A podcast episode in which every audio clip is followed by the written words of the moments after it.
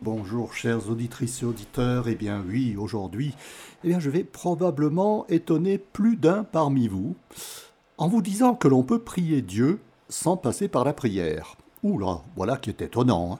Mais comment cela? On ne doit plus dire son chapelet, on ne doit plus aller à la messe, on ne doit plus faire ses dévotions avec telle neuvaine, telle litanie, telle patte nôtre, comme on disait par le passé. Oh, non, non, non, non, non, je ne suis pas en train de vous dire qu'il faut abandonner ces pratiques, loin de là et surtout pas. Ben alors qu'est-ce que je vais vouloir vous dire par ce prier Dieu sans passer par la prière?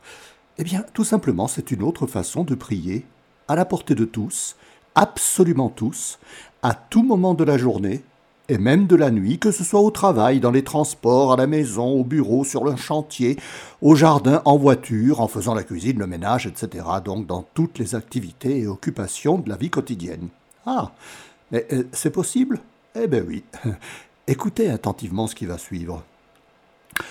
Le 9 janvier 1902, naissait à Barbastro, dans la province de Huesca, en Espagne, au un peu plus de 200-250 km au nord-ouest de Barcelone, José María Julián Mariano Escriva Albas, qui ajoutera un peu plus tard le nom de Balaguer, commune de la province de Lérida au nord-nord-est de Barcelone. Eh bien oui, vous avez deviné, je vais vous parler du fondateur de l'Opus Dei. Son père, José Escriva, est gérant d'une petite entreprise textile avec deux associés. Sa mère, Maria Dolores Albas Blanc, a des origines françaises. Elle donne une très bonne éducation à ses six enfants, trois garçons et trois filles. Les parents sont très pieux, profondément catholiques, et la vie, sans être dans l'aisance, est heureuse et sans problème.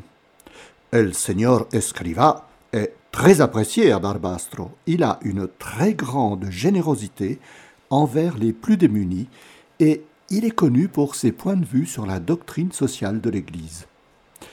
Après la naissance de José Maria, ils vont accepter avec douleur, mais une grande sérénité, les deux épreuves qui vont survenir. D'abord, les trois filles meurent en 1910 et 1913, en bas âge, car elles n'ont même pas huit ans. Puis, en 1915, la petite entreprise de José Escriva fait faillite et la famille doit s'installer à Logroño, une localité plus à l'ouest, sur les rives de l'Èbre, où le père va travailler comme simple employé dans un magasin. L'Espagne n'a pas été impliquée dans la guerre de 14-18, bien que de nombreux volontaires soient partis combattre dans les deux camps. Le jeune José María, pendant les années du conflit, se pose la question de son avenir et c'est en voyant des traces de pas dans la neige laissées par un jeune carme qu'il se pose la question de ce qu'il peut faire pour le Seigneur, vu que ce jeune carme acceptait, par amour pour Dieu, de marcher pieds nus dans la neige. Eh bien, c'est à ce moment qu'il ressent sa vocation et décide d'entrer au séminaire. Son père l'encourage vivement, d'abord à Logroño, puis à Saragosse, où il obtient rapidement sa licence en théologie avec de très bons résultats. Euh, c'est cela qui va le faire nommer responsable du séminaire pour guider les séminaristes à bien assimiler l'idéal du prêtre, tendre à la sainteté pour amener avec lui les fidèles qui lui sont confiés. Tous les jours, José María va prier Nuestra Señora del Pilar dans la cathédrale de Saragosse pour lui demander de fortifier sa vocation et de lui montrer comment lui-même peut perfectionner cet idéal du prêtre. Il a la douleur de perdre son père en novembre 1924, un mois avant son ordination comme diacre le 20 décembre. Il est ordonné prêtre le 28 mars 1925 et il est nommé vicaire dans une paroisse de la campagne près de Saragosse, mais le jeune prêtre désire poursuivre ses études et il obtient la permission de ses supérieurs de terminer sa théologie puis de commencer des études de droit civil. Le climat politique et social de l'Espagne de cette époque devient très instable. Les ouvriers et les paysans, réunis dans le puissant syndicat de la Confédération nationale du travail, organisent de nombreuses grèves. Les anarchistes veulent en profiter pour déstabiliser le régime monarchique du roi Alphonse XIII. De nombreux attentats sanglants ont lieu un peu partout dans le pays, dont celui de l'assassinat du cardinal archevêque de Saragosse Monseigneur Juan Soldevilla y Romero, le 4 juin 1923. C'est dans ce contexte de trouble que le père José María commence son presbytérat, ses études de droit, et pour obtenir le doctorat en droit civil, il doit se rendre à Madrid en 1927. Il habite dans une résidence pour ecclésiastiques dirigée par les Dames apostoliques du Sacré-Cœur de Jésus. En voyant le grand nombre de personnes indigentes et souffrantes qui se déversent chaque jour dans la capitale, José María a l'idée de créer une fondation des malades dont il devient le premier aumônier.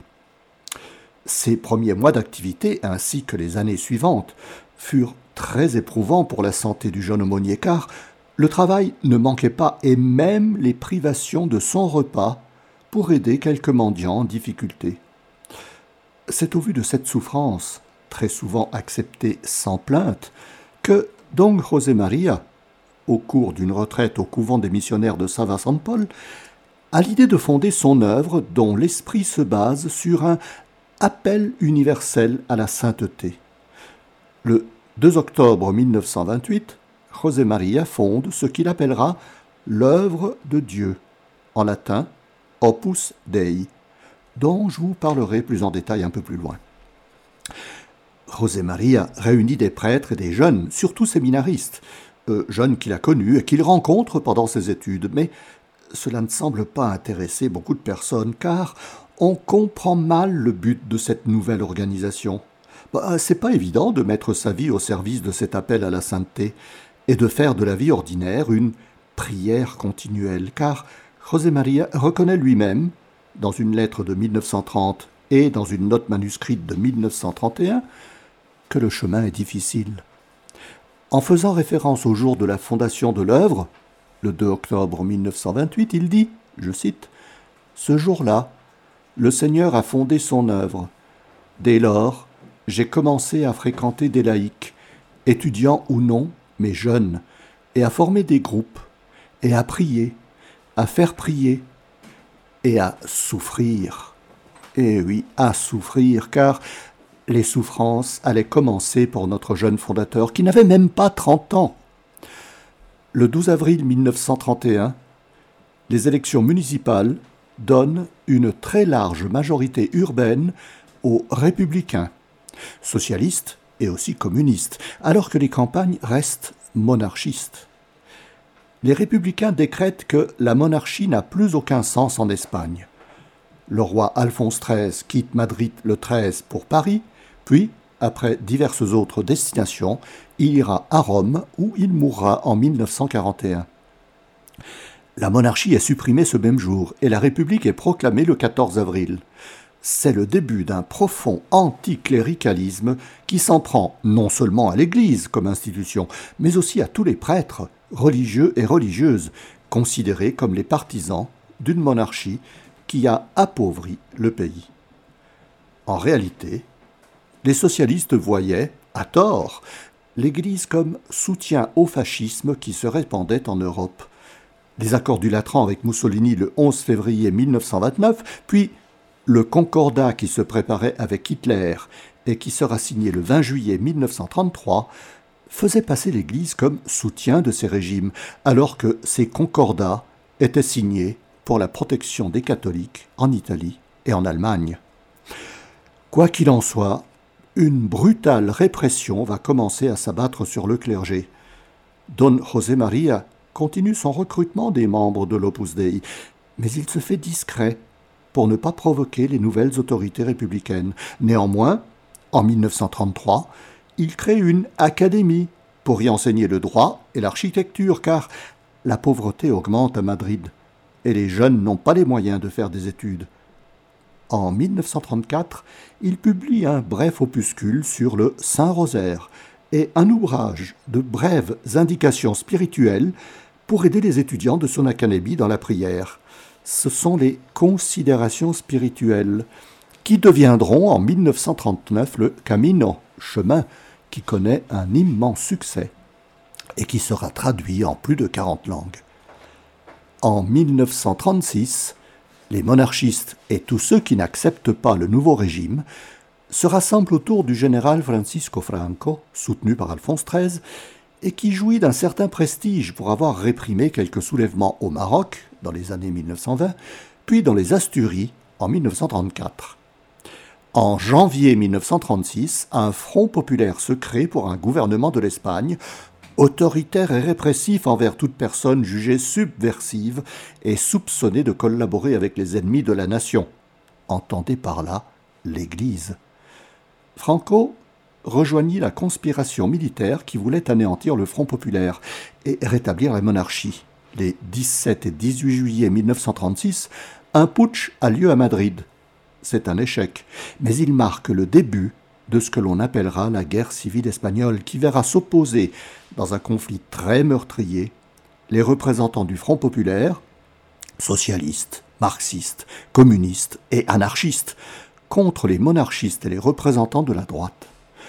Le conflit durera jusqu'au 1er avril 1939 qui voit la fin de la République et l'instauration de l'État espagnol sous la dictature du général Franco.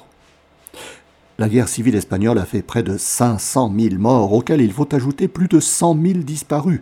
Ce sont des victimes militaires, mais aussi de nombreux civils, dont près de 86 000 exécutions sommaires, dont de très nombreux prêtres religieux et religieuses, fusillés ou pendus par les républicains et près de 80 000 républicains exécutés par les franquistes. Don José María a frôlé la mort de très près.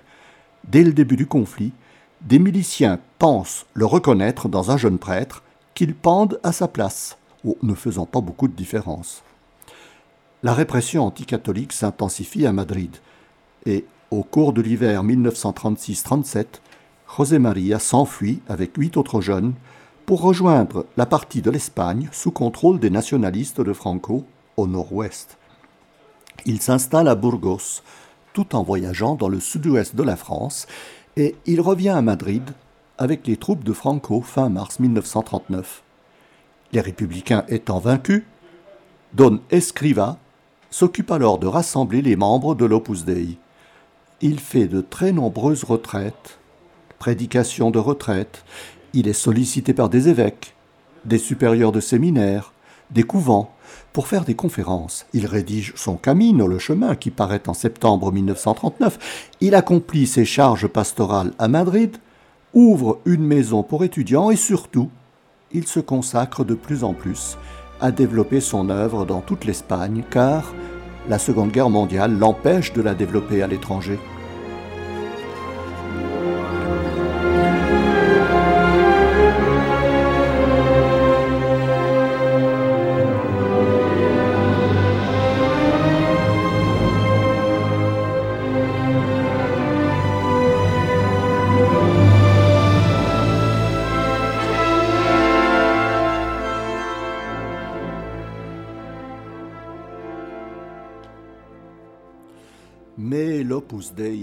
De nombreuses personnes, et des critiques commencent à apparaître, non seulement sur l'œuvre, mais aussi sur la personne de José María Escriva. La guerre étant terminée, Don José María quitte l'Espagne en 1946 pour s'installer à Rome, où il se sent beaucoup plus libre. Dès lors, le père Escriva se dépense sans compter pour développer l'Opus Dei. Il travaille d'abord à faire comprendre le caractère séculier de cette œuvre et reçoit de nombreux soutiens auprès de la curie romaine, surtout de Monsignor Giovanni Battista Montini, le futur Paul VI. Mais il se rend rapidement compte du monde d'intrigue et de l'étrange complexité qui règne au Vatican. Néanmoins, il voit son œuvre approuvée par Pie XII en 1950. Don Escriva fonde le collège de la Sainte-Croix, pour former les membres qui commencent à augmenter, puis, en 1953, il fonde le collège de Sainte-Marie pour la formation des femmes. C'est aussi l'époque de ses nombreux voyages à l'étranger pour apporter les bases de futurs instituts de l'Opus Dei, notamment en France, en Allemagne, en Suisse, en Grande-Bretagne et en Amérique latine. Il écrit de nombreuses lettres des documents avec diverses instructions concernant la bonne marche de l'œuvre, ceci malgré une santé qui se détériore. Depuis 1944, il souffre d'un diabète sévère, auquel viennent s'ajouter des rhumatismes douloureux, puis de fortes fièvres, de fréquentes maladies qui l'affaiblissent, et aussi des crises de paralysie faciale, tout cela dû au froid des pièces non chauffées dans lesquelles il vit. Les années du Concile Vatican II sont pour le père Escriva des années de joie, car on y aborde des thèmes qui lui sont particulièrement chers la sainteté et l'apostolat des laïcs, l'œcuménisme, la pastorale de la famille, l'ouverture aux non-chrétiens. Mais Don José Maria se rend compte très rapidement que les décisions conciliaires risquent d'être mal interprétées. Dans une lettre qu'il écrit au pape Paul VI en 1964, il lui fait part de sa profonde angoisse en remarquant que si l'Esprit Saint va faire naître des fruits abondants, le Concile, et je cite le Père Escriva, a servi d'occasion jusqu'à présent pour provoquer un grave malaise dans l'esprit des pasteurs et de leurs ouailles. Eh bien pour cela, pendant les dix années qui vont suivre, José María Escriva va lancer ce qu'il appelle la bataille de la formation, afin de consolider la foi des membres de l'Opus Dei. Dans un entretien avec le cardinal François Marty, l'archevêque de Paris, qui disait du père Escriva, je cite le cardinal, qu'un moment de conversation avec lui ressemblait à un moment de prière. Le père Escriva écoutait le cardinal lui dire Parce qu'il revient aux laïcs de christianiser les structures de l'ordre temporel du monde, c'est ainsi qu'ils transformeront, et là, le père Escriva l'interrompt, lui disant en souriant, S'ils ont une âme contemplative, Excellence, car sinon, ils ne christianiseront rien. Au contraire, c'est eux qui se laisseront transformer, et au lieu de christianiser le monde, les chrétiens se mondaniseront. Eh bien, voilà qui résume bien la spiritualité de l'Opus Dei, l'âme contemplative. Malade, affaibli, presque aveugle par une cataracte, José María Escriva voyage encore beaucoup pour confirmer la foi des membres de son œuvre. Ces voyages sont de véritables catéchèses partout où il passe et il se rend compte de l'extension mondiale de l'Opus Dei. En 1970, il se rend au sanctuaire de Nuestra Señora de Guadalupe, au Mexique, afin d'y prier pour la situation de l'Église, qu'il juge en danger. En 1972, il retourne en Espagne, puis, les années suivantes, il entreprend une tournée mondiale qui commence par l'Amérique latine, mais en 1974, malade et épuisé, il doit l'écourter et rentrer à Rome. Il meurt d'une crise cardiaque le 26 juin 1975 à 73 ans. L'Opus Dei a eu bien du mal à se mettre en place. Peu comprenaient ce que désirait faire comprendre José María. Il disait dans une lettre de 1930 La sainteté n'est pas une affaire de privilégiés. Le Seigneur nous appelle tous. De tous il attend de l'amour, de tous, où qu'ils se trouvent, de tous, quel que soit leur état, leur profession ou leur métier. Car cette vie courante, ordinaire, sans éclat, peut être un moyen de sainteté. Il n'est pas nécessaire d'abandonner son état dans le monde pour chercher Dieu, si le Seigneur ne donne pas la vocation religieuse à une âme, car tous les chemins peuvent être l'occasion d'une rencontre avec le Christ. Les oppositions, même de certains ecclésiastiques, venaient du fait que cette approche de la sainteté était vue comme une pratique de la foi à la manière du protestantisme, en se passant du magistère de l'Église alors que le but de l'Opus Dei n'est pas de s'éloigner de l'Église en se cloisonnant dans une sorte d'organisation secrète ou même de secte comme on l'a cru et que certains croient encore, mais de rechercher la sainteté dans sa vie en ne négligeant surtout pas les sacrements, la messe et l'Eucharistie. Cet appel universel à la sainteté doit être, comme le dit Don José María dans la même lettre, une disposition entière des membres de l'Opus Dei à, je le cite, mettre leur vie au service de la diffusion de cet appel en s'efforçant de faire d'abord de leur propre vie courante une prière continuelle. Eh bien, c'est déjà l'esprit de la nouvelle évangélisation actuelle, car par cette offrande à Dieu de la journée, de l'activité, du travail, eh bien on contribue à l'établissement du royaume de Dieu. D'ailleurs, c'est ce qu'indique le nom de la fondation. En 1930, le directeur spirituel du père Escriva, un jésuite, le père Sanchez, lui suggère de mettre le nom de opus, œuvre en latin, qui ne vient pas de lui mais de Dieu, faire de tout travail humain et de toute activité une œuvre de Dieu, un opus Dei.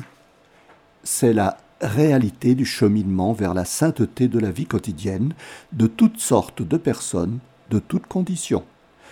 Ce cheminement peut être vécu sans vocation spéciale, autre que celle d'une existence ordinaire dans toutes ses activités.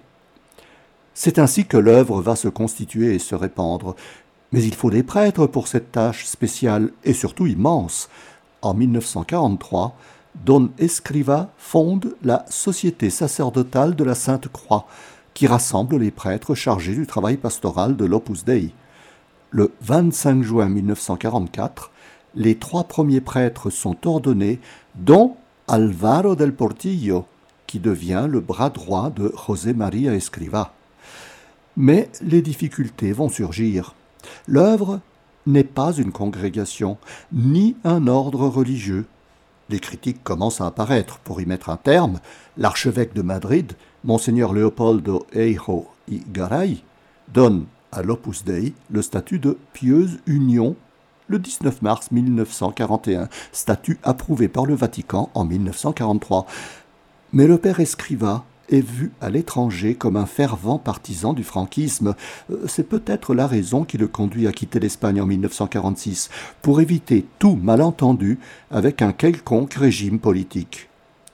Après sa pleine reconnaissance par le Vatican en 1950, l'œuvre va continuer sa progression, mais les critiques demeurent, surtout après la visite en 1974 du père Escriva au général Augusto Pinochet, qui vient d'instaurer au Chili une dictature sanglante.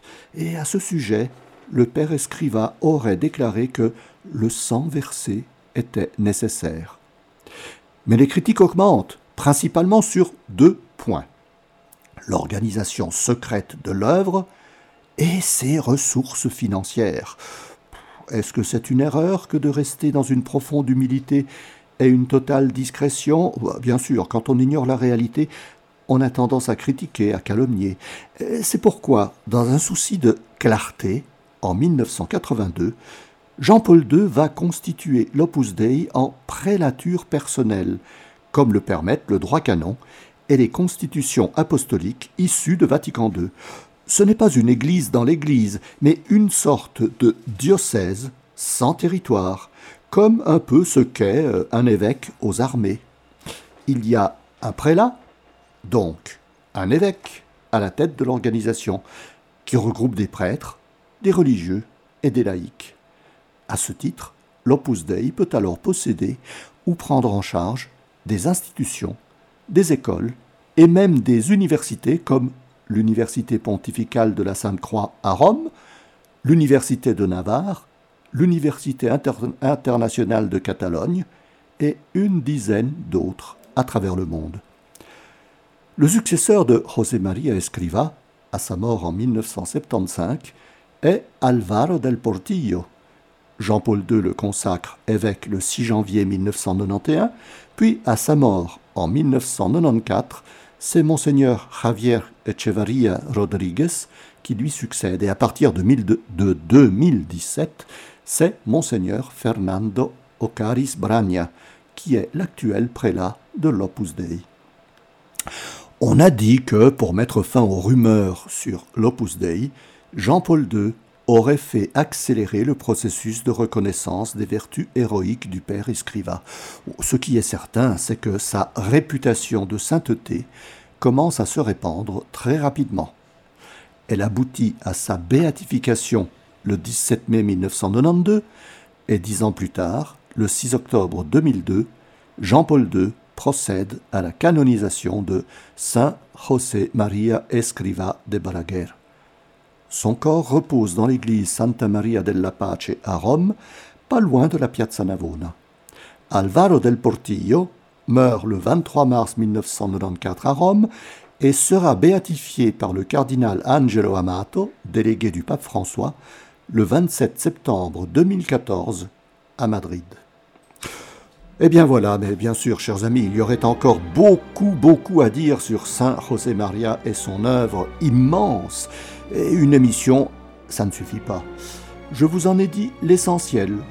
Et comme le pape François nous rappelle actuellement que la sainteté est, à la portée de tous, eh bien, pourquoi ne commencerions-nous pas à mettre en pratique les recommandations de Saint José Maria Escriva, d'offrir en prière toutes nos journées, toutes nos activités, et de faire confiance à Dieu pour le chemin sur lequel il nous conduit, et tout cela bien sûr en ayant pour compagne de route Nostra Sora Humilitate, notre sœur humilité, comme aimait à l'appeler Saint François d'Assise.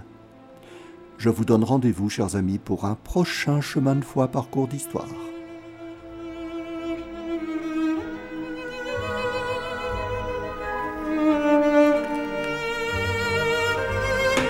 诶对。